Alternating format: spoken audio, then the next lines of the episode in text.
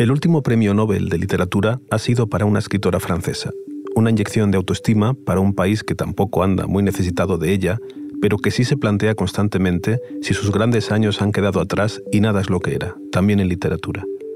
Y lo cierto es que en los últimos años está dando grandes autores y mantiene su influencia. Soy Íñigo Domínguez. Hoy en el país, Annie pero la literatura francesa no estaba en decadencia.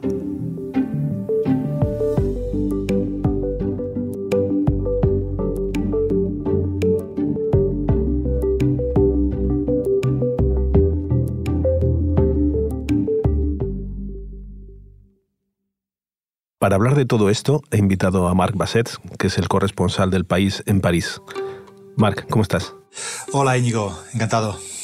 Marc, ¿de dónde sale esta idea de que la literatura francesa está en decadencia? Bueno, en realidad no es solo la idea de que la literatura francesa esté en decadencia, sino que Francia es un país que vive con una obsesión permanente eh, del declive, ¿no? ¿no? solo cultural, eh, sino también económico, social, eh, político. Esta, esta obsesión con la pérdida de la grandeur, la grandeza, ¿no? que, que, un poco encarnó el general de Gaulle durante la Segunda Guerra Mundial con la resistencia y después de la Segunda Guerra Mundial. Y esta, y esta idea de que Francia ya no es lo que era, ya no volverá a ser lo que era, fue una potencia, fue un imperio y está en un declive inexorable. Y en la literatura eh, esto también eh, ocurre, en la cultura y en la literatura.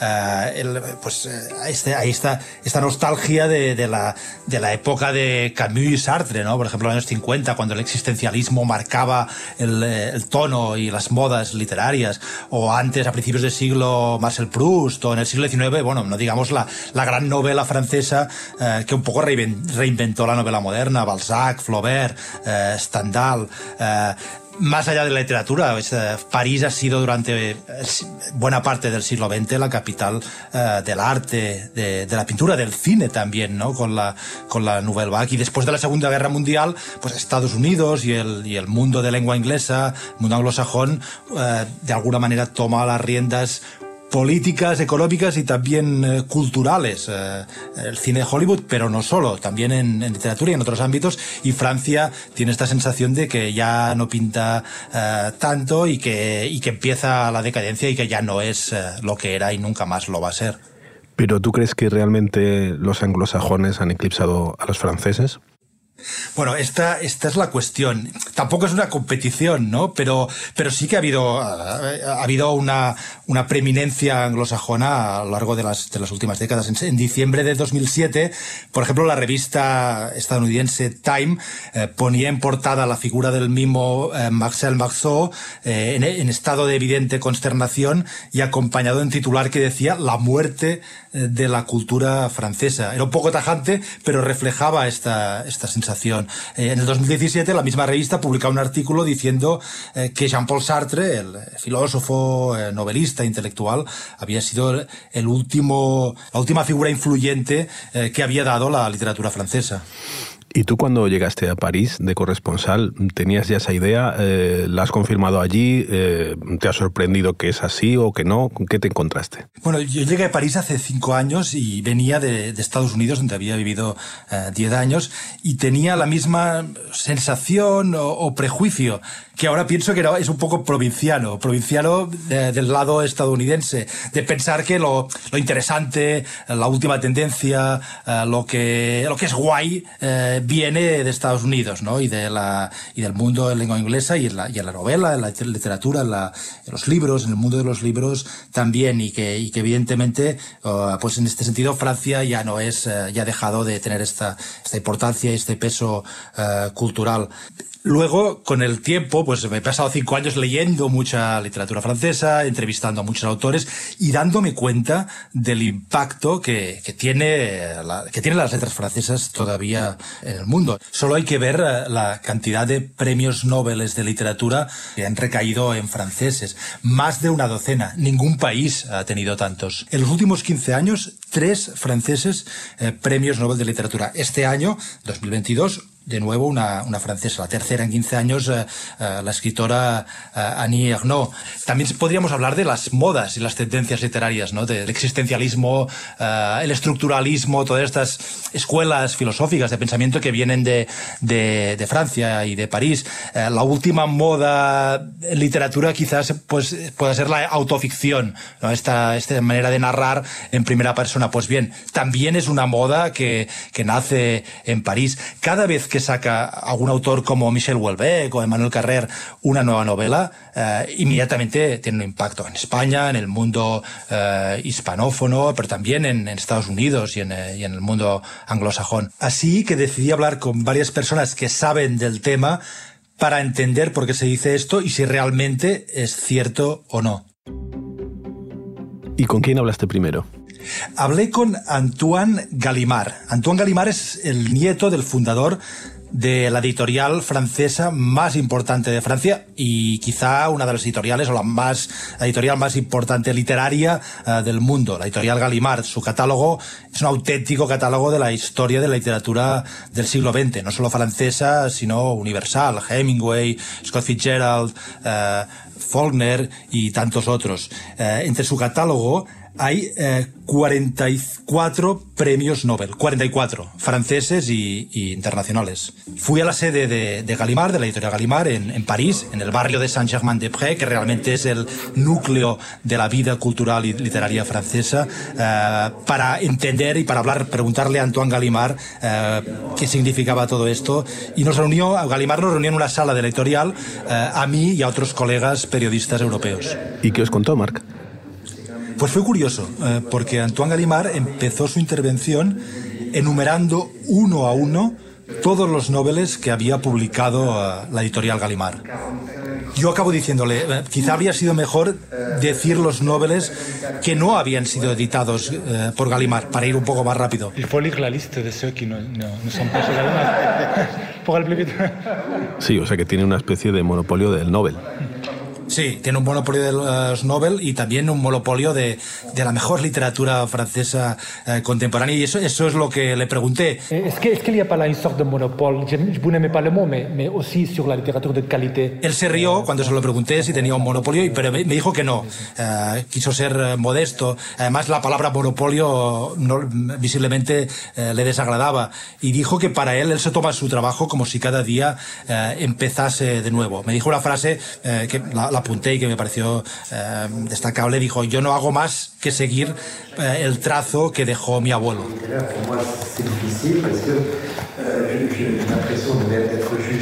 Y en la charla hizo una reflexión interesante sobre la literatura actual.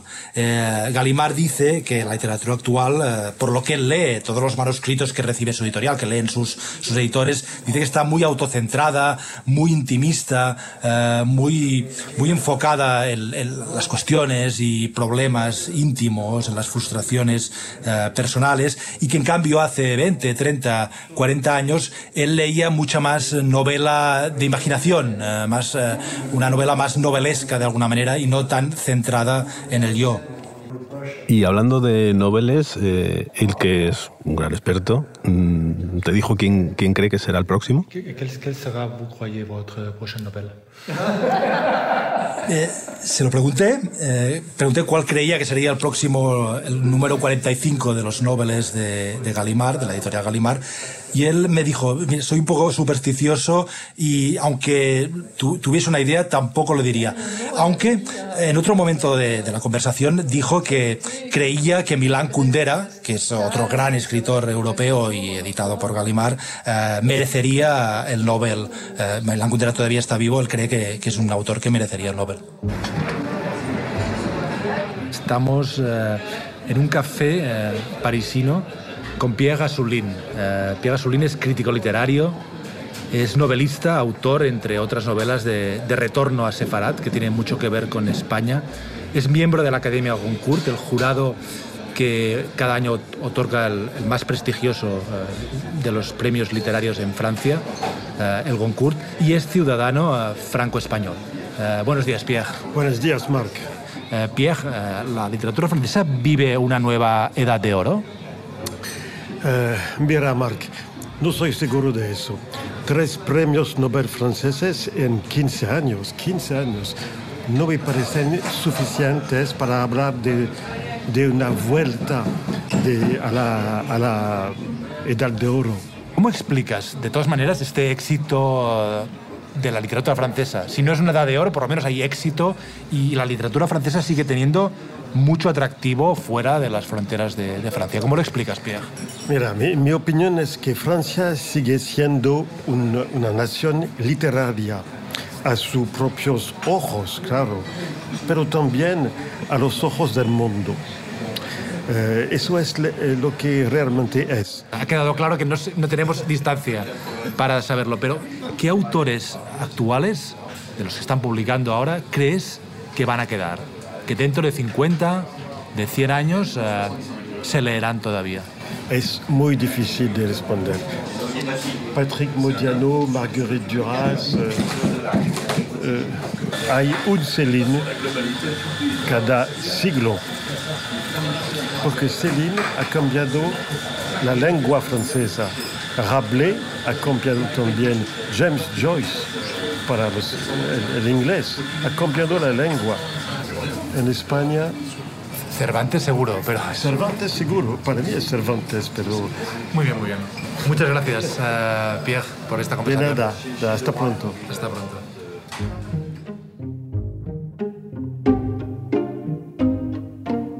Marc, escuchábamos a Sulín decir que no hay suficiente distancia para decir si la literatura francesa vive un gran momento o no. ¿Tú qué piensas? Pienso que Pierre Sulín tiene razón. La entrevista lo que dice es eh, necesitamos distancia. Hoy en, hoy en, este momento no podemos eh, saber exactamente si eh, la literatura francesa vive una edad de oro o si vive una época, digamos, más, más gris, ¿no? Eh, en la época de Sartre y Camus, eh, decía Assolin, tampoco se consideraba eh, que la literatura francesa viviese un momento muy, muy bollante. Esto se ve con la distancia. Por lo tanto, yo creo que, que sí, que hay que esperar, que la historia de la literatura no se escribe en la inmediatez, pero que también hay muchas señales que como mínimo demuestran que es una literatura vivaz, eh, que vive en un momento de, de gran interés. Y lo cierto es que hace dos meses pasó esto. The Nobel Prize in Literature for 2022 is awarded to the French author Annie Ernaux. La Academia Sueca anuncia que el Nobel de Literatura de este año recae en otra autora francesa, Annie Ernaux. Sí, Ernaux siempre en los últimos años estaba, estaba en las quinielas. La verdad es que no fue una gran sorpresa porque era alguien que podía uh, ganarlo. El, este Nobel uh, ha, ha, ratificado uh, por lo menos eh, el interés de la literatura francesa y el hecho, yo creo que en Francia eh, se sigue innovando literariamente, porque una, uno de los puntos eh, que puede destacarse de Annie Ernaux es que es alguien que, una voz muy nueva, eh, es decir, su manera de, de escribir y de, y de narrar la, la, propia biografía, la vida de una, de una persona, de una mujer, desde sus primeros libros en los años 70, 80, han dado un nuevo, han aportado algo nuevo en la, en la literatura. Y quise hablar de esto eh, con Milena Busquets. A mí lo primero que en Ernaux pues me apasiona es que me conmueven, o sea, que me deja, que me deja bastante petrificada. Y luego pienso que hay, una, hay un rigor, en, en Ernaux hay esta combinación rarísima de, de, de libertad y de rigor es una mezcla magnífica, ¿no? De esto, de, de, de, repente coger todos los elementos en la vida de una mujer, pues cómo vivimos el amor, cómo vivimos la pasión, cómo vivimos el abandono, cómo vivimos el estar en una casa limpiando y, analizarlo con, con, con, con, la dureza y la frialdad máxima de, de un, eh, un, guerrero, pues Shakespeare, mirando pues las relaciones de poder. ¿no? hay, hay, hay esta combinación hombre-mujer que es, que es, que es no, pero me gusta, es un animal, me encanta. Me encanta porque sobre todo los escritores, ahora se pretende tanto que seamos como buenos y que nos portemos bien y que defendamos las causas justas. Milena Busquets, al contrario que Pierre Gasolin, eh, sí tenía claro que la literatura francesa no solo no está en declive, sino que está en plena efervescencia. Primero que porque esta idea de, de esta idea de cualquier tiempo pasado fue mejor, en principio soy intento ir siempre a, a la contra de esto porque me parece pues una idea que no que no conduce mucho a, ninguna parte. Tal vez es cierto que no hay pues, un movimiento como podían ser Sartre, Camus, Simone de Beauvoir, un grupo de gente, pero hay, individuos, es una, no deja de ser, estamos en, en, quieran o no, les guste o no, estamos en el siglo del individualismo. Entonces hay unos cuantos individuos que, con que hubiese uno, como había, pues como estaba Javier Marías en España, ya sería suficiente. Pero en el caso de Francia no es que hay una, un Javier Marías, es que hay cuatro o cinco personas y, y seguramente muchas más que tú conocerás y que yo no, que son realmente importantes y que están pues que están construyendo una obra única, muy personal y, y, y, muy reconocible. O sea que yo pienso que está, yo creo que está en un gran momento en la literatura francesa. Eh, hemos escuchado a la escritora Milena Busquets eh, hablando y reflexionando sobre el, el, papel de estos escritores como individuos, eh, casi la figura casi romántica del escritor, pero sí es verdad que en Francia el escritor eh, tiene una gran consideración social. Yo diría que está en, arriba, en la punta de la pirámide eh, social, incluso de la identidad nacional. No hay nada mejor considerado que ser escritor. Incluso muchas veces se ve a, a los presidentes, a los políticos, ambicionan ser escritores, escribir una novela. Eh, el actual presidente Emmanuel Macron, sin duda. Marc, y, tú te pusiste a hablar con todas estas personas para intentar responder esta pregunta de la que estamos hablando, ¿no? Si la literatura francesa está en declive o no. Y, y después de hablar con esta gente, ¿la has respondido? ¿Qué conclusión sacas?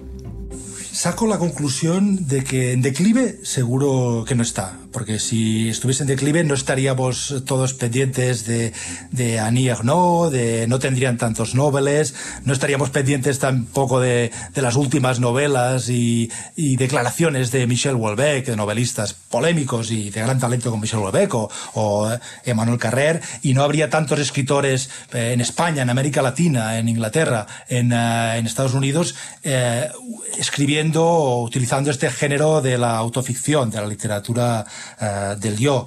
En resumen, no sé si la literatura francesa vive una edad de oro, pero vive un gran momento, de eso estoy seguro. Y ya que estamos, Marc, ¿me puedes recomendar algún libro que demuestre esto, que es un gran momento de la literatura francesa?